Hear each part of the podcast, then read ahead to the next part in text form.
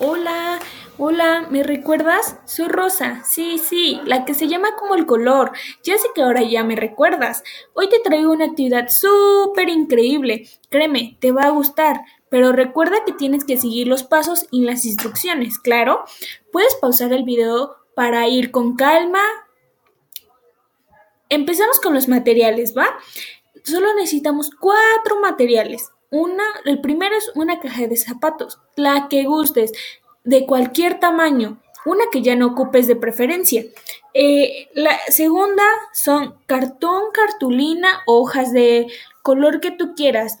Eh, y también necesitaremos unas tijeras. Recuerda que estas siempre debes de usarlas con supervisión de un adulto. Y plumones. Ahora los pasos para que ya iniciemos jugando.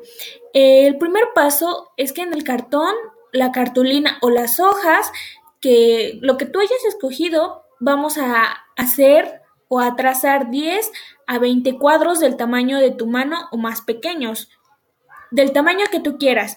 Recórtalos y en ellos anotarás los números del 1 al 15, dependiendo dependiendo los que hayas cortado.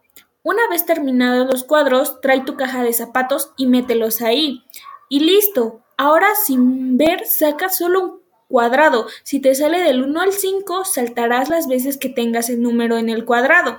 Si te sale del 5 al 10, entonces correrás el número de vueltas que te hayan salido.